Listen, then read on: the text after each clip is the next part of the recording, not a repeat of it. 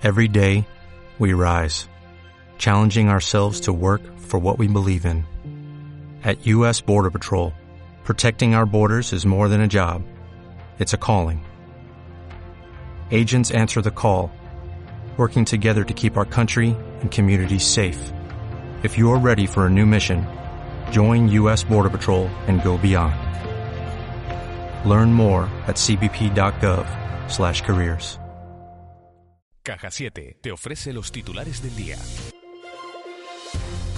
El encarecimiento de las materias primas en el sector de la construcción podría paralizar la obra pública y privada en las islas, además de destruir empleo. Es lo que ha alertado esta mañana María de la Salud Gil, presidenta de la patronal de la construcción de la provincia de Las Palmas. Señala que los costes de producción han aumentado un 40% de media. Habla de una situación gravísima, ya que muchos de esos contratos no van a poder cumplirse unas subidas de construcción eh, media del 40% en los costes es, es imposible de llevar a cabo. En este momento nosotros todos los contratos que hemos firmado con anterioridad no los podemos cumplir al precio que nos hemos comprometido, ni en el ámbito de la obra pública ni en el ámbito de la obra privada. Sobre si la escalada de precios en la construcción afectará al plan de vivienda, el viceconsejero de Presidencia, Antonio Olivera, ha afirmado en De la Noche al Día, acaba de hacerlo, que la Consejería está trabajando para poder evitar las dificultades que plantea este aumento. Supone una nueva dificultad al plan de vivienda, pero se están estableciendo mecanismos para que esa influencia, esa incidencia sea lo menor posible. Y el los sindicatos han salido a la calle este domingo y han lanzado una advertencia. Si no hay subida salarial, habrá movilizaciones. En las manifestaciones convocadas con motivo del primero de mayo, Día de los Trabajadores, han reclamado la subida de los salarios, pero también la contención de precios y mayor igualdad. Es la primera ocasión en 10 años que no piden la derogación de la reforma laboral. Escuchamos al secretario general de Comisiones Obreras, Inocencio González, y a Héctor Fajardo, secretario de organización de UGT Canarias. Exigimos medidas para contener los precios si no, sea, si no hay una, una, contención del incremento de precios, eh, vamos a seguir pagando los trabajadores y trabajadoras de este país la factura de esta nueva crisis bélica. Si esto no pasa, si no hay una subida salarial eh, para todos los trabajadores, eh, está claro que va a haber una movilización mucho más radical, mucho más eh, más, más presente en la calle y, conflictividad en las empresas y en los sectores eh, productivos de este país. Y un último apunte, durante la noche Salvamento Marítimo interceptaba una embarcación neumática a unas 50 millas al este de Lanzarote. Los 60 ocupantes de origen subsahariano fueron trasladados al muelle de Arrecife. En el grupo venían 44 varones, 12 mujeres y 4 menores, todos en buen estado de salud. Si quieres estar al día de la realidad económica de nuestro archipiélago, entra en el blog caja7contunegocio.com y tendrás la mejor información con autores de las islas. Marketing, emprendedores, ventas y muchos más temas te esperan en caja7contunegocio.com. Caja 7, comprometidos con nuestra gente. De la noche al día, Canarias Radio. Hace sol y vas al parque. Te llevas una botella de agua de plástico, la reciclas en el contenedor amarillo y esa botella se transforma en la toalla de alguien que va a la playa. Se lleva una botella y la recicla. Y esa botella Cuando reciclas, formas parte de un mundo que no deja de girar. Recicla más, mejor, siempre. Ayuntamiento de Las Palmas de Gran Canaria y Ecoembes. En Cristalam tenemos la solución definitiva para el exceso de calor en edificaciones. Nuestras láminas de control solar 3M para cristal con una reducción térmica de más de un 80% y libres de mantenimiento son eficiencia energética en estado puro, sin obras, sin cambiar los vidrios, en exclusiva en Canarias, solo en Cristalam. Visítanos en cristalam.com. Vuelve a McDonald's el nuevo McFlurry de M&M's. Una combinación de tu helado favorito con deliciosos M&M's rellenos de cacahuete y chocolate. Pero eso no es todo. Tus M&M's pueden ir acompañados del sirope que más te guste para que lo disfrutes aún más. Solo en tus restaurantes McDonald's de Canarias. La radio pública pasa una mañana de palique en la calle este viernes de 9 y media de la mañana a 1 de la tarde, desde Triana, junto a la escultura de Martín Chirino, en Las Palmas de Gran Canaria, aprende a hacer radio en nuestro taller y comparte con nosotros la entrevista de Miguel Guedes y el magazine Una más Uno, con Mónica Bolaños y Kiko Barroso. Canarias Radio. Contamos la vida. En Buenavista tienes todo lo que necesitas en tu día a día y para todas tus celebraciones. Compra antes del 14 de mayo y participa en el sorteo de un fin de semana para cuatro personas en un hotel de la isla. Compra en el comercio local, porque yo soy Buenavista.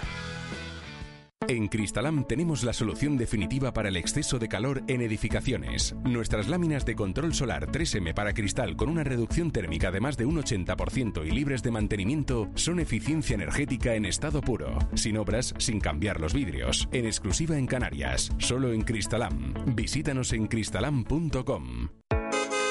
Incluso en el coche todos saben dónde encontrar los mejores precios de Canarias. Filete añojo de primera a 10,49 y jamón cocido Campofrío a 5,99. Solo hasta el 9 de mayo. En Hiperdino. Desde siempre, los mejores precios de Canarias.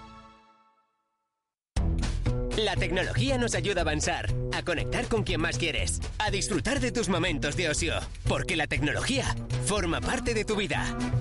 Encuentra toda la tecnología en nuestras 16 tiendas de Canarias y en nuestra web canarias.worten.es. Worten. Tecnología para todos. De la noche al día, Canarias Radio. El desayuno. 8 o 6 minutos de, de la mañana de este lunes, 2 de mayo en el que estamos pendientes de, bueno, pues de la celebración hoy de uno de los actos grandes de Santa Cruz de Tenerife. Se produce, eh, se celebra estos días, eh, se conmemora el 528 aniversario de la, de la fundación de, de, la ciudad. Mañana, martes 3 de mayo, es el día de, de la cruz y bueno, pues habrá eh, actos significativos, actos que empezaron el pasado 22 de, 22 de, de abril y con motivo de, de, la fundación, para conmemorar este 528 aniversario de, de, la fundación de la ciudad, hemos querido hablar esta mañana, tenemos comunicación con el alcalde de, de Santa Cruz de Tenerife, José Manuel Bermúdez. Muy buenos días. Hola, ¿qué tal? Buenos días.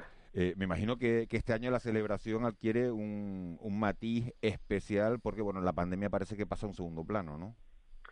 Sí, efectivamente es el año de, de la recuperación de, de, las fiestas de mayo tal y como las hemos conocido siempre, ¿no? Eh, los dos años de pandemia, pues hemos estado sin fiestas de mayo, las últimas que se celebraron fueron las del 2019 y por lo tanto para nosotros es una alegría tremenda y se suma una gran participación de gente en todo lo que hacemos. ¿no?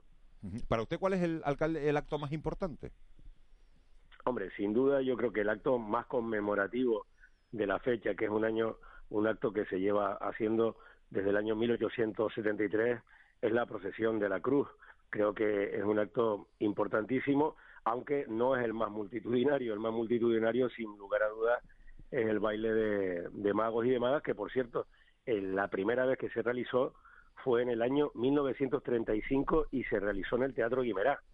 Luego ha pasado por muchos por muchos sitios, pero quizás el baile de magos y de magas esta noche lo tendremos pues por encima de las 10.000 personas por encima de las 10.000 personas. Eh, alcalde, ¿qué, ¿cuáles son los principales retos que tiene? Aprovechando que, se conmemora el 528 aniversario de la ciudad, me gustaría preguntarle por los principales retos que tiene Santa Cruz de Tenerife en estos momentos encima de la mesa.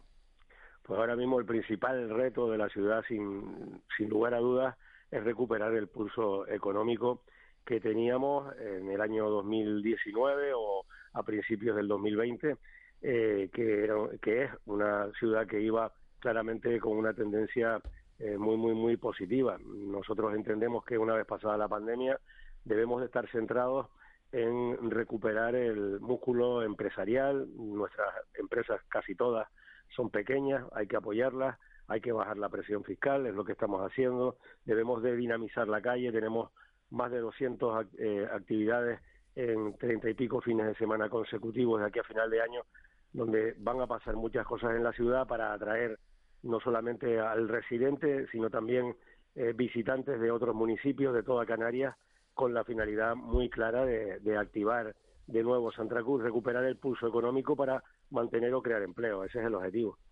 Alcalde, buenos días. Hay un impacto estimado de, de, de económico, ¿no? De lo que se representan las, las fiestas de mayo para, para la ciudad, comparado por ejemplo con, con, con, el carnaval, que, este año va después de las fiestas de mayo, lo cual desde luego es una novedad histórica. Bueno, hay un, eh, el que yo recuerdo ahora mismo es el del carnaval, que eh, está en torno a los 30 millones de euros de gasto en prácticamente una semana, que es lo que dura el carnaval, ¿no? Para nosotros cualquier fiesta en la calle significa actividad económica. Le pongo un ejemplo. Ayer paseaba por la tarde con mi familia por el Parque García Sanabria y tenía oportunidad de charlar pues con la gente que vende artesanía, con la gente que vende gastronomía, con los libreros, estaban encantados. Estaban muy contentos porque el, el gran número de personas que había en el parque estos días estaba produciendo claramente un aumento de ventas y una rentabilidad del hecho de estar ahí en esa feria estos días, de estar desde por la mañana, por la mediodía, por la tarde, les produce una rentabilidad económica. Bien, todo lo que hagamos de aquí a final de año tiene que ir en esa línea, en producir impactos que eh, mejoren eh, los ingresos de los pequeños em, empresarios, de los autónomos, etcétera. Ese es el objetivo que tenemos. Ángeles Arencibia. Eh, buenos días, alcalde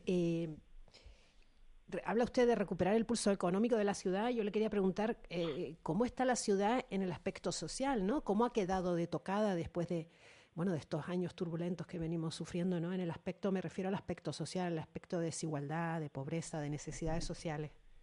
Evidentemente hay un aumento, eh, se produce un aumento eh, durante la pandemia de usuarios de los servicios sociales con un perfil de personas que nunca eh, habían acudido al ayuntamiento a buscar ayuda, pero eh, digamos que eh, se confirman porque no llegan a final de mes.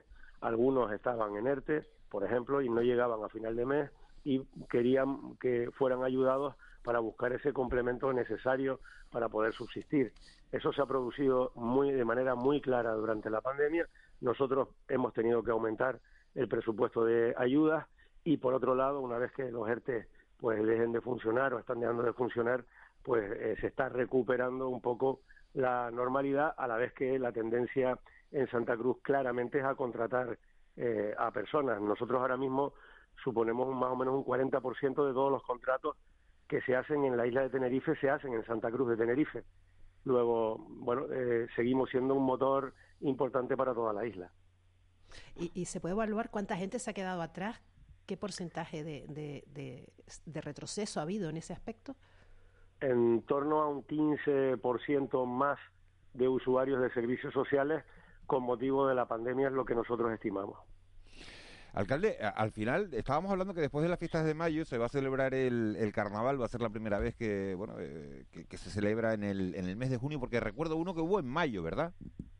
Sí, bueno, ese fue el carnaval de carnavales que, que se hizo hace ya bastantes años y que fue un éxito también, la verdad, porque me acuerdo que, fue un fin de semana y, y también fue un éxito un poquito más pequeño de lo, de lo normal. En este caso nosotros estamos planteando concentrar lo, lo que todo el mundo conoce con todos los escenarios previstos de Plaza de Príncipe, de Avenida de Naga, de Plaza de la Candelaria, eh, en un, fin de semana largo, desde jueves hasta domingo.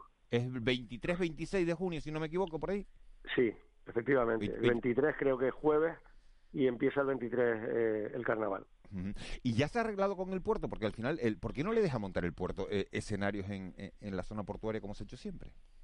Pues no, no lo dejó porque no, no quisieron hacerlo.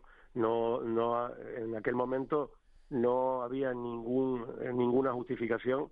De hecho, nosotros sabíamos por, por personas ligadas a la autoridad portuaria que no tenían ninguna necesidad de ese espacio esos días y simplemente por un prurito de que es zona portuaria y que ahí no se puede hacer un carnaval. Y ya está, o sea, no, no más historia. Este puerto y esta autoridad portuaria está siendo de lo peor que hemos encontrado en los últimos años con respecto a la integración de la ciudad en el puerto, en una zona que además está llamada a ser puerto ciudad, es lo que estábamos pidiendo, ¿no? O sea, que, que no, no hay justificación. ¿Y eso, y eso no tiene arreglo de que usted le diga a, Carlos González, al presidente de la autoridad portuaria, vamos a tomarnos un cortado, vamos a tomarnos un café, vamos a arreglarnos y vamos a, a no estar peleados, ¿no? La ciudad con el puerto y el puerto con la ciudad. No, yo, nosotros no estamos peleados con el puerto, nosotros siempre vamos a estar a favor de que el puerto progrese y siempre vamos a hacer cosas que el puerto, eh, que beneficien al puerto. Para nosotros es una industria muy importante y Santa Cruz nunca hubiera sido capital de nada si no hubiera sido por el puerto. Es decir, una cosa no quita la otra. El hecho de que las relaciones... las, relaciones son buenas entonces? No, las relaciones son correctas porque yo no, yo no pongo mm, un tema personal por encima de lo que interesa a la ciudad o al puerto. Yo siempre estaré a favor y estaré a la altura de las circunstancias, pero no dejo de, no dejo de reconocer que esa negativa injustificada sí motivó un corte importante en las relaciones personales. Eh, Bermúdez es el mejor candidato a seguir siendo alcalde de Santa Cruz de Tenerife sin lugar a dudas. Tiene muchas asignaturas que aún no están acabadas, tiene proyectos espectaculares. Esto no lo digo yo, lo, dice Francisco Linares, que es el secretario general de Coalición Canaria en Tenerife. ¿Usted da por hecha, está por hecho que será de nuevo candidato a la alcaldía en 2023? Yo leí todas las declaraciones, no solo esa. a continuación le preguntaron por el Sí, pero a continuación le preguntaron por el cabildo y también dijo que yo junto a otras personas, también era un magnífico candidato al Cabildo. Luego, luego bueno, yo le agradezco las declaraciones, todavía este tema no se ha planteado, es decir, que yo calculo que nosotros eh, tardaremos todavía hasta después del verano en designar el candidato o candidata a la alcaldía de Santa Cruz. Y, ¿Pero usted quiere ser candidato, sí o no? Yo quiero estar donde el partido crea que puedo sumar más. Siempre he estado ahí eh, donde el partido ha creído. Cuando me, enviaron de número dos al Congreso, pues fui eh, en un momento muy difícil, por cierto, para mantener nuestro diputada Aniorama. Y fui porque me decían que podía contribuir a mejorar los resultados. Por lo tanto, yo siempre voy a estar donde el partido cree que sumo y también tengo ya lo ha dicho, el partido ya lo ha dicho, el secretario general lo ha dicho. No, el partido ha dicho que puedo sumar perfectamente en Santa Cruz, pero también pueden sumar en el Cabildo. Al final ya veremos lo que lo que decide, ¿no? Ángela Recibia. Alcalde, eh, le planteo dos cuestiones bien, bien distintas. Una, eh, si cree que el éxito del, de si, el carnaval de este verano, de verano tiene éxito, podría quedarse de alguna manera en el calendario anual de la ciudad. Y la segunda es, ¿en qué eh, momento está el proceso para la retirada de los símbolos franquistas de Santa Cruz de Tenerife? Bueno, respecto a la primera pregunta, decirle que nosotros podremos hacer algún gesto en verano, pero el carnaval eh, tiene que realizarse según marca la tradición en Santa Cruz. Nosotros somos el carnaval original. De, de, aquí nacieron eh, los grupos que hoy eh, están en otros carnavales de Canarias. luego nosotros tenemos que mantener la tradición con, con las fechas del carnaval que tienen relación con la cuaresma y por lo tanto el carnaval se celebra en febrero. Otra cosa es que hagamos algún detalle carnavalesco aprovechando para animar la ciudad en verano, que sí, eso sí se puede quedar en el futuro. Y respecto al tema de los vestigios franquistas, en estos momentos estamos pendientes del, de lo que tiene que hacer el gobierno de Canarias, porque la ley de memoria histórica de Canarias establece que el gobierno tiene que aprobar una estrategia que no ha aprobado, que tiene que llevar al Parlamento, y el gobierno tiene que aprobar un catálogo de vestigios franquistas que nosotros entendemos que debe ser un catálogo de índole territorial canario como la propia ley eh, marca, ¿no? Eh, desde ese momento nosotros cumpliremos con lo que apruebe el, gobierno. Alcalde, dos cuestiones que nos llegan de los oyentes antes de, despedirlo. Y dice, eh, ¿pueden hablar por favor del charco debajo del túnel de la vía litoral? Se nos estamos cargando los bajos de los coches. Bueno, nosotros en estos momentos se están viendo varias varias soluciones para un asunto que, que, no que tiene que ver con, con, el mar, que tiene que ver con las pleamares y las bajamares, eh, porque lo que se está produciendo es algún tipo de filtración de abajo hacia arriba de, de, esa zona. ¿no? Eh, bueno, se están eh, sellando en las diferentes juntas donde aparecen esos pequeños charcos, pero francamente no creo que produzcan ninguna afección grave a los bajos de ningún coche. Sinceramente, lo digo porque si fuera así, pues obraríamos en consecuencia. Puede ser que en algún momento puntual eh, se vea un poco más, pero no, no es algo habitual. Estamos en ello y espero que se resuelva cuanto antes. Y después me pregunta que qué piensa el alcalde de Santa Cruz de Tenerife sobre la unidad nacionalista.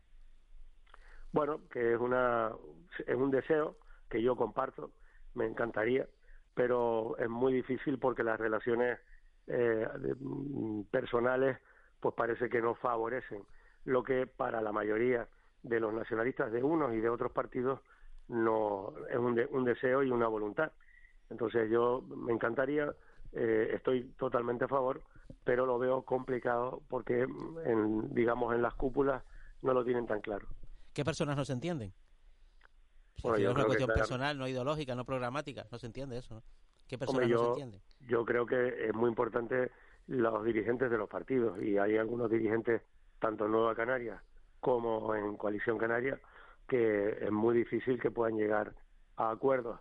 Yo creo que habría, sinceramente lo he dicho, se lo he dicho a ellos, que en algún momento que se quiera realmente eh, buscar un acuerdo y que haya voluntad real de, de buscarlo, quizás deberían de ser personas eh, que no tengan en cuenta el pasado eh, y que miren hacia el futuro las que negocian ¿no? esa, esa reincorporación o esa unificación. José Manuel Bermúdez, alcalde de Santa Cruz de Tenerife, muchísimas gracias por, por habernos atendido esta mañana. Feliz 528 aniversario de la fundación de, de, la ciudad de Santa Cruz de Tenerife. Que tengan ustedes que vaya muy bien el, el, baile de magos de esta noche, que vaya con tranquilidad, bueno, y que podamos recuperar esa, esa normalidad que teníamos antes y, y, y bueno, y, recuperar esa, esas tradiciones. Muchísimas gracias, alcalde. Espero que sí, felicidades, feliz cumpleaños a todos los chicharreros y chicharreras. Un abrazo. 8 y 20. De la noche al día, Canarias Radio. La tecnología nos ayuda a avanzar, a conectar con quien más quieres, a disfrutar de tus momentos de ocio, porque la tecnología forma parte de tu vida. Encuentra toda la tecnología en nuestras 16 tiendas de Canarias y en nuestra web canarias.worten.es. Worten. Tecnología para todos. La radio pública pasa una mañana de palique en la calle. Este viernes de nueve y media de la mañana a una de la tarde, desde Triana, junto a la escultura de Martín Chirino, en Las Palmas de Gran Canaria, aprende a hacer radio en nuestro taller y comparte con nosotros la entrevista de Miguel Guedes y el magazine Uno más Uno, con Mónica Bolaños y Kiko Barroso. Canarias Radio. Contamos la vida. De la noche al día. Canarias Radio. 8 y 21 minutos de, de, la mañana de este lunes 2 de mayo y vamos a tocar otro tema que se ha puesto de máxima actualidad gracias a otra iniciativa que se ha puesto en marcha en la plataforma chain.org. Recordarán que hace unos meses estuvimos todos muy pendientes de esa atención a los mayores por parte de las entidades bancarias que bueno pues que no las atendían, que, con los cajeros electrónicos eh, pues, pues no se entendían las personas mayores y se ha buscado, se han buscado soluciones para intentar que eh, gracias a, a, a, la consecución de 600.000 firmas se consiguió que al final los bancos prestaran una atención mayor a, a las personas de, de, una determinada edad. Ahora hay otra otra iniciativa en chain.org que ha puesto en marcha eh, la Asociación de Mayores de Fuenlabrada en Madrid, Acumafu, de la, de la mano de, Marcelo Cornella. ¿Y en qué consiste esa campaña? Bueno, pues se pide una reforma del Código Civil que amplíe los motivos para desheredar a los hijos.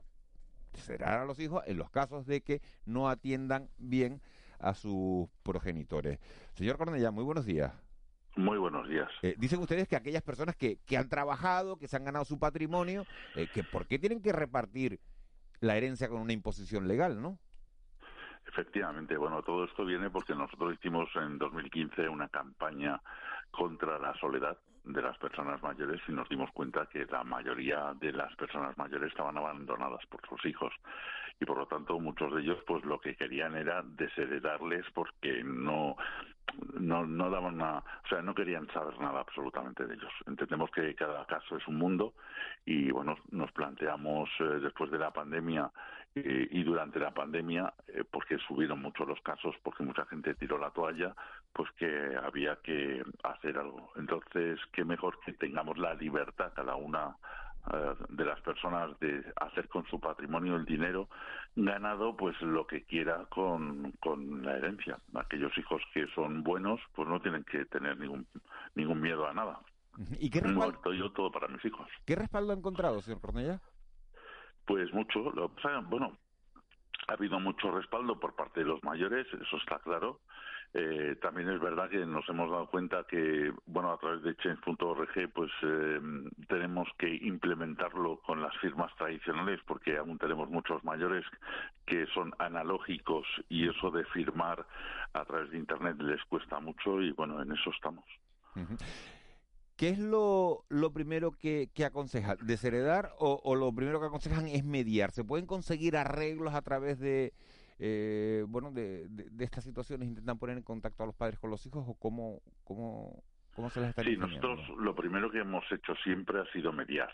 Lo que pasa es que ya con la experiencia que tenemos, en, en apenas un minuto sabemos si, si hay solución o no hay solución. Pero bueno, lo intentamos. cuando ha habido arreglos, el problema es que en algunos casos ha durado poco porque al final se han convertido en reproches y hemos vuelto a la casilla de salida. Y ustedes piden que, que el reparto de la herencia sea 100% libre. Sí, o al menos por lo menos que se eh, implemente lo que es el Código Civil que data del año 1889, con lo cual entendemos que está muy desfasado en lo que es la parte de la legítima, y se añada por lo menos el tema del abandono en, en de los artículos. Si se añade el abandono es muy fácil de, de poder demostrarlo y no habría problema a la hora de desheredar a aquellos hijos que no quieren saber nada de sus padres, porque si tú no quieres saber nada de tus padres, pues evidentemente tampoco tienes por qué, por el mérito de tener unos apellidos, el querer llevarte todo la herencia, ¿no? O sea, es que es absurdo. Eh, casos sangrantes, eh, señor Cornellá, que, que usted haya visto, que diga un ejemplo concreto que les puedo contar. Pues mira, uno de los más comunes, ¿no? Uno eh, se separa de su primera mujer, los hijos toman parte de un, de, bueno, pues de, de la mujer, por ejemplo, y no quieren saber nada del padre. Luego, pues, eh, durante todo el periodo de crecimiento, pues reciben dosis de odio hacia el padre, aunque él esté pagando la manutención, sin que éste tenga derecho a poderles ver. Y luego, bueno, pues cuando se casa de segundas nupcias, Luego, bueno, pues fallece, pues al año, dos años, tres años, pues aparece un burofax a la viuda de su último matrimonio y le reclaman unos hijos que no ha visto desde hace muchísimos años, pues qué, hay de lo mío, ¿no? Eh, buenos días. ¿Y cómo, y cómo se, se legisla este tipo de el abandono, ¿no? ¿Cómo, ¿Cómo creen ustedes que debería hacerse? ¿Qué requisitos? ¿Qué plazos? ¿O depende únicamente de la voluntad del, Claro, tenemos 17 comunidades autónomas que se rigen 17 formas distintas de entender lo que es eh, testar y, y, bueno, dejar a un hijo pues porque no ha habido comunicación. El hecho de quitarle la legítima, que son dos tercios, en alguna comunidad autónoma es un tercio. Es decir, eh, no por igual estamos en, en España eh, siendo tratados eh, por, por un mismo tema, ¿no? Y por lo tanto eso nos parece injusto. Lo que sí deberíamos de hacer es que el legislador pues promueva el hecho que estemos en, en la libertad de poder hacer con nuestro dinero lo que queramos y un poco al estilo anglosajón, ¿no?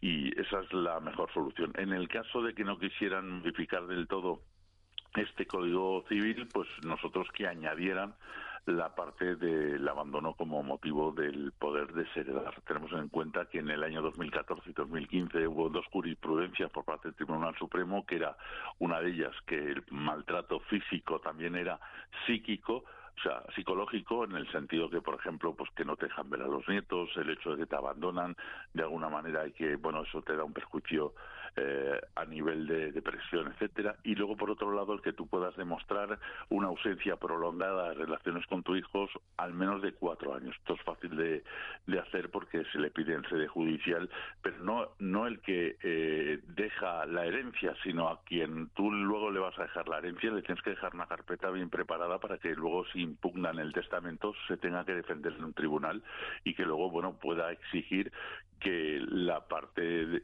que impugna mm, demuestre que en los últimos cuatro años pues hay fotografías de fiestas, de bautizos, de lo que sea, como que ha habido una relación, cosa que luego al final no pueden eh, demostrar y se y la impugnación queda diluida, ¿no?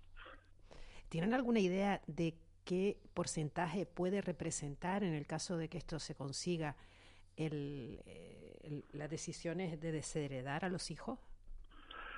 Afortunadamente la inmensa mayoría somos de los que, bueno, nos llevamos bien con los padres, ¿no? Pero hay una hay una mm, bueno minoría pero que es muy importante que son los que tienen abandonados también a sus padres en las residencias. Los padres una vez que tienen ciertas enfermedades cognitivas pues ya dejan de ir a visitarles no pero bueno ahí no se puede hacer absolutamente nada pero sí aquellos que, por ejemplo, no se quiere saber nada de ellos y, bueno, pues eh, no hay una relación y el hecho de que te maltraten, por ejemplo, o castiguen, pues, pues que no veas a los nietos o no los conozcas, ¿no? Entonces son situaciones que a ciertas edades, pues, eh, bueno, preocupan y la verdad que por desgracia va en aumento porque la, la perspectiva en cuanto a los jóvenes de hoy es un desapego para los mayores importante. señor Cornellá, buenos días. ¿Qué habría que añadir en el Código Civil? Que por cierto, este artículo por lo visto es de 1889, o sea que ya ha llovido que dice haber uh. para, la causa justa para desheredar son haber haber negado sin motivo legítimo los alimentos al padre o ascendiente que lo deshereda, o haberle maltratado de obra o injuriado gravemente de palabra. Claro, maltratado de obra, claro, el abandono es una forma de maltrato también. ¿Qué habría que añadir ahí para ser más precisos, no? Para no dejarlo un poco. Pues que quedara más preciso, por ejemplo, el tema del abandono. El abandono no es algo. Porque, a ver, eh, en el 1889, el Código Civil, sobre todo, lo que se hacía era trabajar las tierras y los hijos trabajaban la tierra con los padres, ¿no? Y entonces era una forma de garantizar que la tierra con la que ellos habían estado trabajando también la pudieran heredar y por eso, bueno, pues estaba la legítima de que podían heredar una parte de esa tierra, ¿no? Hoy en día tú cuando vas a un juicio y a una persona dices que es que su hijo le ha negado el alimento, pues claro, lo primero que van a preguntar es que si el señor, nuestro abuelo, tiene pensión y como ya tiene pensión, que en 1889 no existía, existen servicios sociales que en 1989 no existía, 1889 no existía, pues, pues, por lo tanto es muy difícil el que al final nos puedan decir que ha habido un abandono o que por eh, que sea real el hecho de que esa persona no se ha podido mantener, ¿no? Entonces tenemos que ir por otro tipo de causas que son mucho más, eh, incluso más importantes en cuanto a eso, que es el, el hecho del maltrato psicológico y el abandono demostrando que hay una prolongada ausencia de relación entre padres e hijos. ¿Y, qué alternativa tiene un, un, un padre, una madre que no que no quiere, bueno, que sus hijos o hijos, hija herede, pues, pues donar su, la fortuna antes de, sea grande o pequeña, antes de morir? ¿Qué, qué, qué, qué cartas, ¿Con qué cartas cuenta? No, normalmente siempre hay alguien eh, de la familia que va a heredar, teniendo en cuenta que hay mucha familia y que bueno pues los hijos no quieren saber nada siempre hay primos siempre hay eh, bueno pues no algo saber nada hasta que, hasta que, llega el momento de, no quieren saber nada hasta que llega el momento de decir que hay de lo mío como decía usted antes no Efectivamente, y luego es curioso porque algunos se quejan, dice, bueno, es como en concepto de indemnización, porque es que mi padre o mi madre no nos pasó la manutención. Bueno, eso es hoy en día eh, es eh, totalmente fuera de sí, porque tú si tienes una ausencia de pagos de manutención lo haces la reclamación por vía judicial y te la van a, vamos, le van a obligar a, tu progenitora que te indemnice, que te dé el dinero que te debe, ¿no? El problema es que muchos eh, padres, muchos progenitores, pues se quejan de que el hecho que tú estás pagando tu pensión a tus hijos lo que corresponde, pero que no tienes derecho a poderles ver. Siempre hay excusas y motivos en los que nunca terminas de, verlos, ni de que ellos conozcan tu parte de versión en el por qué se rompió esa relación familiar y el por qué están en la situación que están en la actualidad. ¿no? Por lo tanto, el, Código Civil lo que tiene que hacer es eh, actualizarse. Entendemos que, bueno, solo el mero hecho de que estemos hablando de ello nos permite el que meditemos un poco el que si abandonamos a nuestro padre o lo tenemos abandonado o no abandonado y eh, eso hace que, en algunos casos hemos tenido pues gente que ha bueno, pues ha vuelto al, al redil, digamos, en cierta manera, y que esperemos que dure y que no haya reproches a la hora de, de las futuras conversaciones que ellos tengan y puedan seguir siendo una familia, no por el hecho de llevar solo unos apellidos. El señor Cornellá, una última cuestión. ¿Tiene usted hijo? Sí, claro. Sí, ¿y los va a desheredar o, o, va, o, va, a hacer el reparto normal? Porque cuando uno se mete en este tipo, se lo pregunto porque cuando, a ver, cuando uno se mete en la asociación contra el cáncer es porque ha tenido un caso de cáncer cercano. Cuando uno se mete en la asociación de la bulimia es porque ha tenido un caso de bulimia cercano. Entonces, claro, como usted encabeza esta, le pregunto por sus hijos. No, mi, hijo de momento eh, está bien, mm, eh, me quiere mucho, me atiende, me ayuda en muchas cosas, pero sí nosotros cuando hemos hecho campañas a través de la asociación para en contra de la soledad de las personas mayores dentro de nuestro colectivo nos hemos eh, dado cuenta y hemos detectado que muchísima gente le ocurría el que estaban abandonados por los hijos y es por eso que ponemos en marcha. No es necesariamente tiene que ser para nosotros, sino también es para el colectivo. Si alguien pues necesita de alimento porque no tiene trabajo, pues nos, nosotros, nosotros si conseguimos ese alimento para ellos no significa que nos falte el alimento a nosotros, ¿no?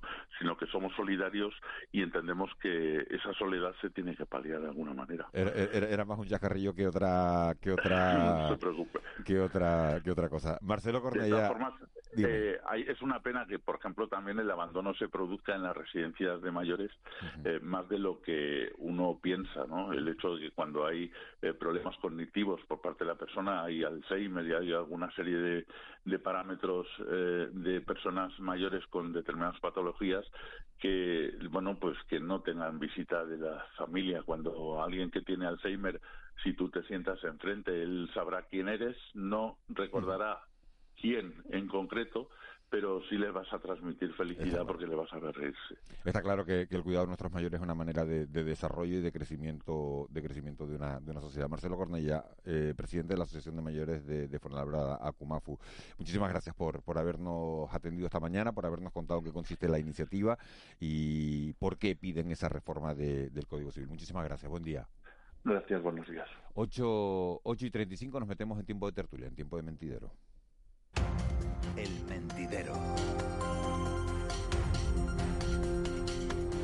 Siguen con nosotros Ángeles Arencibio Juan Mavitencuri, se incorporan Paco Martín. Paco Martín, buenos días. Buenos días. Y Antonio Salazar, buenos días. Buenos días. ¿A ustedes qué les parece esto de poder desheredar a los hijos, de no tener que hacerlo por, por ley, sino a uno no la tienen y disponer 100% de... Bien. Bien. Sí, firmarías, firmarías, firmarías la, petición sí, Sí, porque, porque bueno, eh, todo ese todo ese dinero, ese patrimonio lo has hecho tú con tu esfuerzo, con tu trabajo.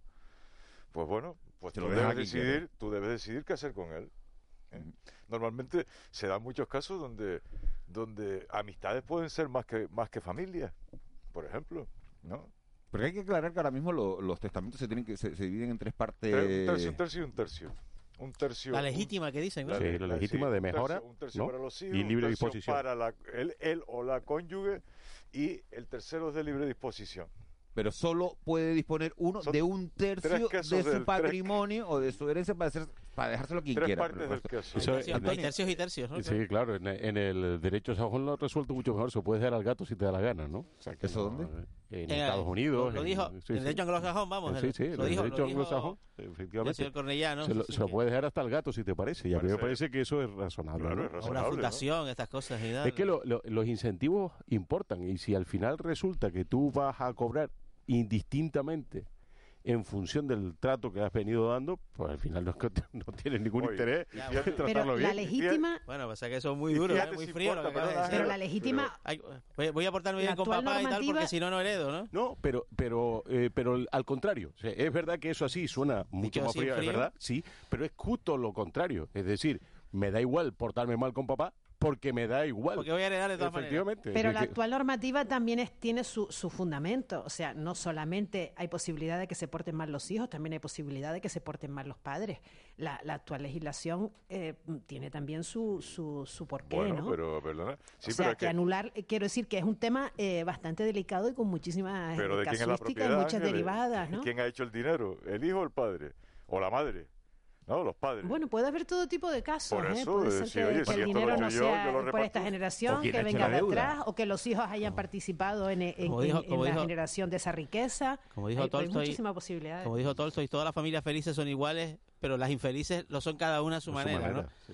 Pues la, la casuística es enorme, ¿no? ¿Quién se portó bien, quién se portó mal? ¿saben quién sí cobra ¿Y cómo la mides, no? ¿Cómo mides ese comportamiento? El Estado, porque siempre es bueno, el Estado siempre es bueno. siempre es el Estado benefactor, por eso se llama así. Cobra dos veces por la misma cosa. Eh, pues, Pero bueno, en unos sitios cobra más que en otros, ¿no? Porque al final, es, eh, eh, al, final las sucesiones, el impuesto de sucesiones y donaciones va en función de, las autonomías. En el caso de Canarias ahora mismo va en función de las ideologías va en función de las ideologías, ¿no? En la, en la... según la ideología que gobierne, es impuesto más bajo o más alto.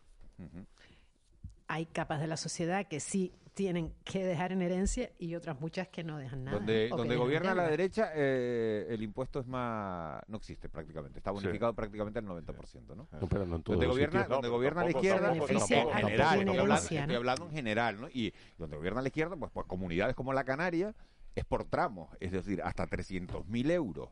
La bonificación es del 90%, a partir de los 300.000 euros, tiene- eh, cada 50.000 euros se va produciendo, ahí, ¿no? se va produciendo claro una, una bonificación Claro. de, de, Porque, de- claro, de- es- del es una- 10%. estás pagando, ¿no? estás- estás con- estás- estás pagando impuestos sobre algo que ya ha tributado no sé cuántas mil no veces. sé cuántas no sé cuántas veces a lo largo de si los tienes, años si tienes una casa todos los Claro. años, pagas contribución urbana claro, pagas tu- y todo tipo de impuestos Y, bueno, bueno, y espérate, porque es que en España pasa una cosa, que este impuesto ya no existe en muchos otros... Europa- es un en impuesto Europa un poco obsoleto. Es un Claro, poco y, y obsoleto. luego hay otra cosa, que porque decías esto de la tributación por los distintos... eh, Por tramos. No, no, por... progres- por, la eh, progresividad. No, La es decir, la- progresividad. el inmobiliario y tal. También España es el único país que mantiene con dos más, creo recordar, el de patrimonio. Es decir, que es que eh, te lo han ido grabando toda la vida. Pero bueno, ¿no? el tipo de patrimonio- No eh, creo que este tema se pueda tratar y, y- y, eh, como una, una cosa uniforme, ¿no? Porque no es lo mismo una, una fortuna de muchos millones a, a- a la herencia de- de- del trabajador, ¿no? No, no es lo mismo. Cuidado, ¿no? Ángeles, Yo creo que no debe el- el- medirse el por el mismo rasero ni... Sí, pero cuidado porque desde un punto de vista de la justicia, la justicia la representamos con los ojos cerrados por alguna razón. ¿eh? No es, fue gratuito, no es un capricho. Hombre, estamos hablando, estamos hablando No, de impuestos no, y de la estamos hablando de justicia. O sea, ¿no? no estamos y, de, hablando... ju- y de justicia. Entonces, Pero cuando bueno, tienes entonces que hacer si una hablamos de justicia, hablamos en la generación de esa riqueza. Si la generación de esa riqueza... ¿y quién lo va a le- decidir? le- le- Ah, si es es justa que- o no. es que- Es es decir, que- claro, es- si me, claro, me ¿y dices quién que hay un narcotraficante que se ha enriquecido, pues eh, obviamente no. tenemos vamos a ver, el impuesto de patrimonio y el impuesto de sucesiones en general son figuras mm, tributarias obsoletas, cuya capacidad de recaudación además es bastante limitada. Sí. O sea que se habla, es, es como un poco el parto de un ratón. Eh, se habla mucho de, de que si debe estar, no debe estar. Luego ves un poco lo que re- se recauda o lo que se deja de recaudar y no es tan relevante como, por ejemplo, el impuesto a sociedades. ¿no? Impuesto a sociedades, que es un impuesto claramente a la baja en recaudación en España. En Canarias se recauda muy poco porque tenemos la reserva de inversiones con toda esa controversia o no. Bueno, pero es una herramienta fiscal nuestra, propia de nuestro fuero.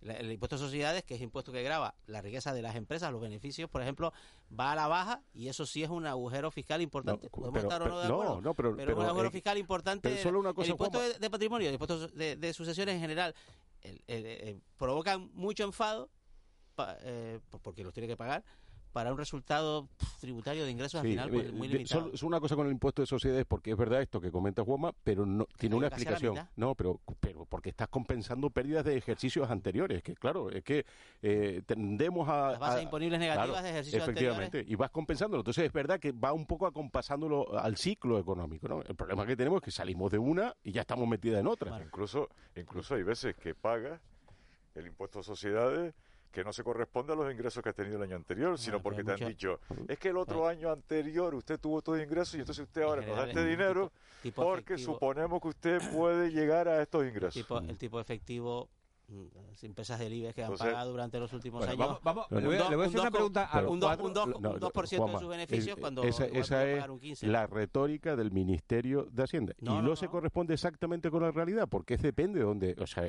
si vas a las cuentas consolidadas eh, que son las del las del mundo en función es que este es un tema bien interesante y además es donde está toda la Pero discusión esta del 15% pero de tributación que, mínima que eso ¿vale? lo sacó el Ministerio de Hacienda, no, que yo sepa. no, no, pero los datos que acabas de dar del la IBEX, sí. el- que- Eso es una nota de prensa del IBEX, del Ministerio el que está otro día. la OCDE y que está abierto en el sentido de regular el- Sí, la, la pero- fiscal- ¿Sabes qué pasa? la Que tenemos, que tenemos en general, tenemos en general de todas las, de todos los partidos políticos una clase política extractiva, extractiva de los de los dineros de los ciudadanos. O sea, están buscando cualquier historia para cargarnos un impuesto. O sea, la mentalidad de los políticos españoles es extractiva hablando- respecto te estoy diciendo que es al de un dinero de debate los de la ciudadanos. OCDE, que no es un debate que esté en España solamente, está al contrario, está en el No, mundo hablo de la el mentalidad extractiva de, la, de los políticos Pero, eh, españoles. eh, Paco, es que la mentalidad de extractiva, o sea, eh, de- como si el Estado Todo. fuera algo aparte de nosotros, como si fuera algo extraterrestre que ha llegado aquí, Es ¿no? que lo el, es, tú lo el manejas, Estado, el, yo no lo estado, manejo. el Estado es lo que es, es lo eh, eh, eh, es nuestro.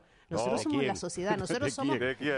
el- no, ¿De el Estado, quién? el, bueno, el, Estado el Estado es de los ciudadanos. Hombre, lo que se recauda Oye, va para servicios públicos, ¿no? Claro, claro. Y, está, montado por los ciudadanos y es la forma de hay de organizar, organizarnos. Desde mi punto de vista hay unos pilares del Estado, ¿no? que son la sanidad, la educación, la seguridad, la política exterior.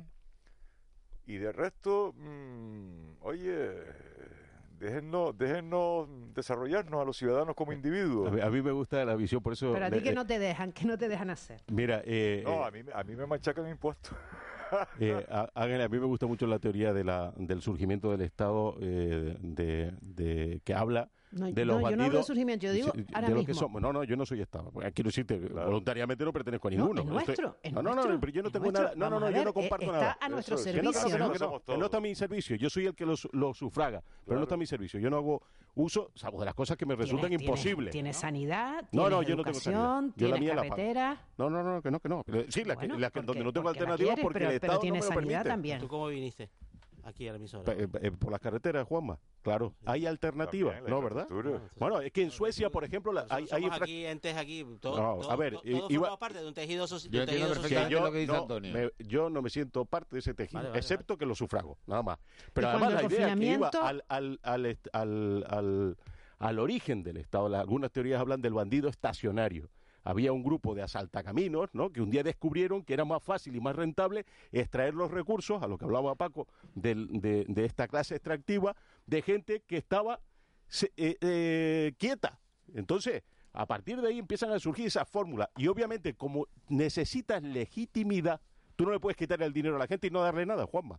Es decir, no me pueden pues, quitar el dinero y decirme... ¿cuál es pues la alternativa? Eh? Estoy hablando de, del concepto ah, histórico de Estado. Entonces, y a partir de ahí digo, el Estado necesita legitimidad. Entonces lo que hace es darte un montón de cosas, la inmensa mayoría de las cuales no has pedido. Y la inmensa mayoría de las cuales tienen un bajo nivel en el servicio. ¿No? Porque además, si no, no existirían las alternativas privadas. Es a lo que voy. ¿Pero tú crees que la sanidad da un bajo nivel, Antonio? Yo creo que la sanidad tiene algunas cosas muy apreciables, pero además le dedicamos un montón de recursos para que sea así. Y luego tienen los problemas de lo gratuito y, y, universal, que es que ayer estaba viendo las cifras de lista de espera, otra vez disparatadas, obviamente. Ya, si que no paga. Si, tú tienes un cáncer. O y queremos que, la, que nos atienda que la, sanidad pública. Es porque no, la sanidad yo, no, no, yo lo que no quiero es tener claro, cáncer. Sí, sí, por supuesto. Yo tampoco te lo deseo, Antonio. Ya, como sabes. Como, sabes Acabamos pero, el Día del Trabajo. Pero, queremos, pero ¿qué, queremos? O, sea, o, queremos un sistema en el cual solo te atiendan el cáncer si tienes la capacidad. No, no, pero nadie está diciendo eso. Mira, eh, eh, hay un montón de ejemplos en el mundo en este momento. Países Bajos, Singapur, donde tú tienes una combinación de factores y son más eficientes que los españoles.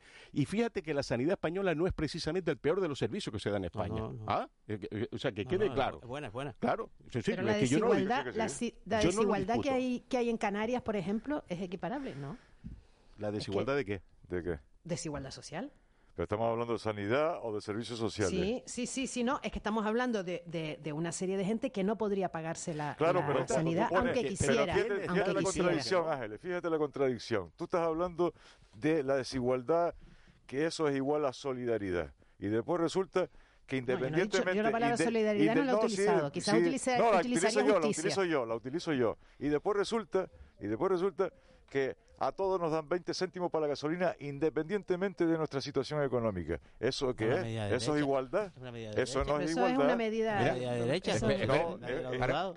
Para medida de derecha, nadie la dudó. Yo no lo he dudado en ningún momento. A ver, de derecha, sí, sí. Perdone que les interrumpa, perdone que les interrumpa. No, es una medida, es una medida que ha puesto el gobierno, ¿no? Sí, sí, pero una medida igual que los 1500 euros para hacer caso o me voy a calentar. Este gobierno hace muchas medidas de derecha. Ah, bueno, vale. Sí, Juanma, si digo, si digo un poquito de silencio, un poquito de silencio, ¿no? Vamos a pinchar el 24 horas.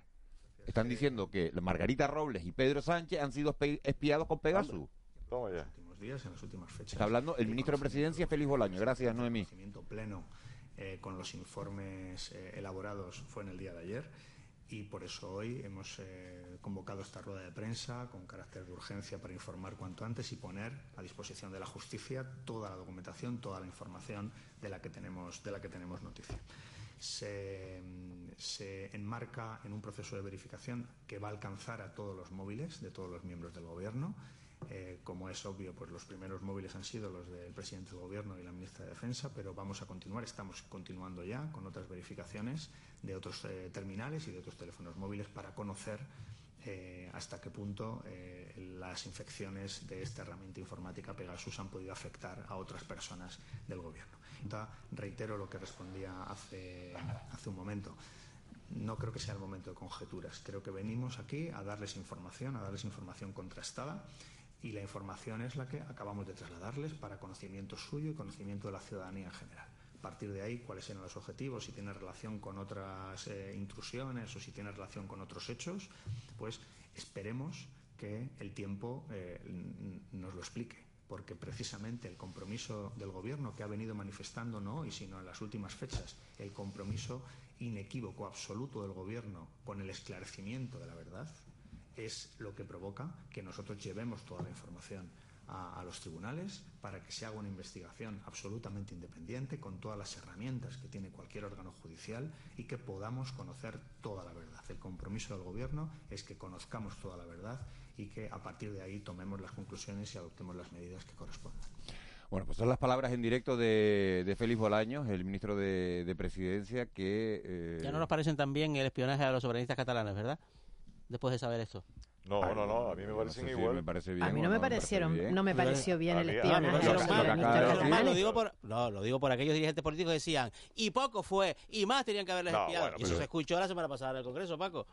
A mí lo que vale, pero bueno, yo iba a ir a, a mí lo que me resulta sorprendente es si yo el Tomás a mí no me interesa. Si Pegasus es una herramienta solo al servicio de, los estados, ¿no? De los gobiernos, efectivamente. bueno, o sea, no se vende, no se vende al sector privado.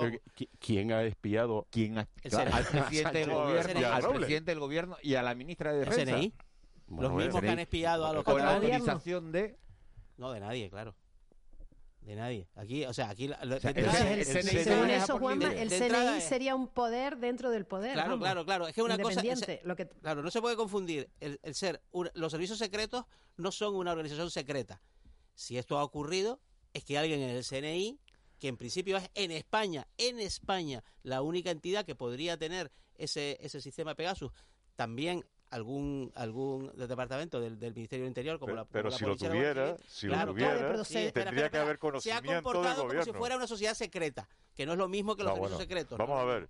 Si lo tuviera si el CNI tuviera ese instrumento. un gobierno ¿Lo compró? ajeno no pero el CNI por su cuenta el qué no no lo compró. Lo compró el gobierno para el CNI lo compró el gobierno para el CNI vale pues es que es que es que el gobierno dice que ellos no lo han comprado no, el gobierno dice que la han espiado. Lo que he escuchado. No, el, gobierno desde, desde que salió la noticia el caso, ya está en la primera página del país. El gobierno denuncia que, los móviles. el gobierno. Lo compró en 2017. Lo compró en 2017.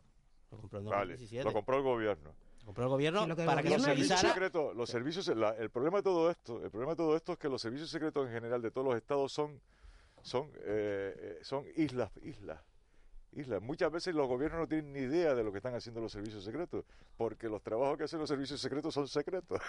¿Pero no son una sociedad secreta? No, no lo son.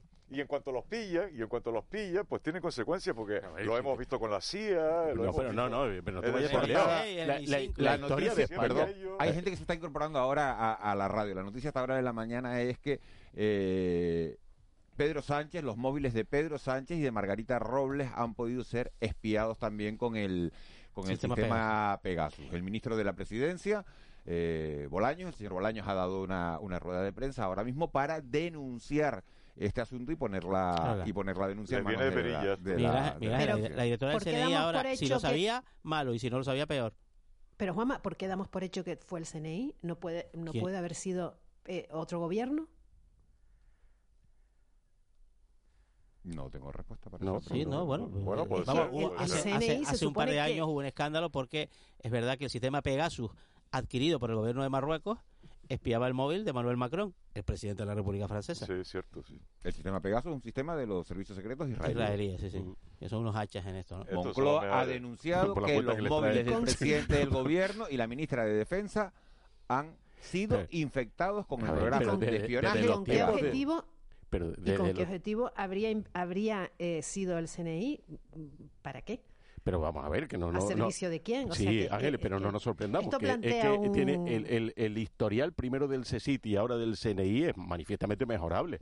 Y, y, Mohamed, esto no ha podido infectar el móvil Un caso que provocó la dimisión del vicepresidente del gobierno, responsable del entonces CECID, que eran las escuchas del CECID, que es lo mismo, menos sofisticado. ¿Pero que llegaron a Pedro Sánchez? ¿Eh?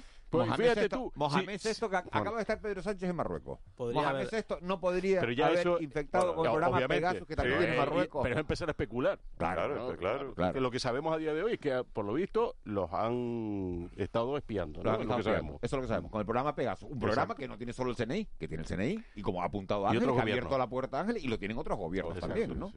Pero, y en un mundo en el que las conversaciones por ejemplo, las conversaciones de Piqué eh, con, el, con, con Rubiales aparecen en un mundo en el que todo, todo está, vamos, es posible, ¿no? Es mm. posible interceptar, ¿no? Es, que resulta un poco ingenuo, no, ingenuo no pensar que esta, este tipo de, a de te, no existan, tienes. Ah, tenemos dos opciones. Cada vez que hablas con alguien, grabar en tu teléfono uh. o te compras un aparatito que lo puedes comprar en, bueno. en cualquier tienda electrónica y que esto, tú puedes grabar a cualquiera. ¿Cómo cae en el independentismo catalán?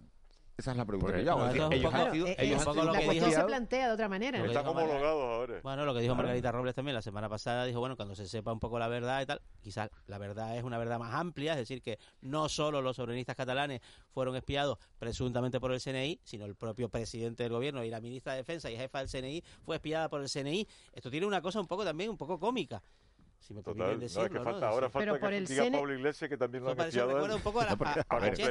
ver, de todas maneras, sabemos que han sido sabemos que han sido espiados los independentistas catalanes, pero no sabemos el contenido de ese espionaje, es decir, no, te, no ha trascendido nada, no, ha trascendido eh, nos han espiado, sí, pero bueno, ¿y qué hablaban? No, ha trascendido absolutamente nada. El que haya espiado. Que, volvemos al. Que en este país llegaron, a, llegaron a, espiar a Leticia Sabater. el, eh, CNI. El CNI. El CNI espió claro, a Leticia Sabater. Leticia sí, sí. Entonces, este, eh, eh, este es un tema que, como bien dice Juanma, no es una sociedad secreta, pero parece que tiene vida propia y hemos pues contemporizado demasiado tiempo con estas barbaridades. Mira, pues dice, un oyente, dice, buenos días, a saber si serán los rusos. Oye, pues en mitad de una guerra que puede acabar siendo, Dios no lo quiera, ¿no? Eh, que nadie lo quiera. Los rusos no necesitan espiar a Sánchez y a Robles. Eso es verdad.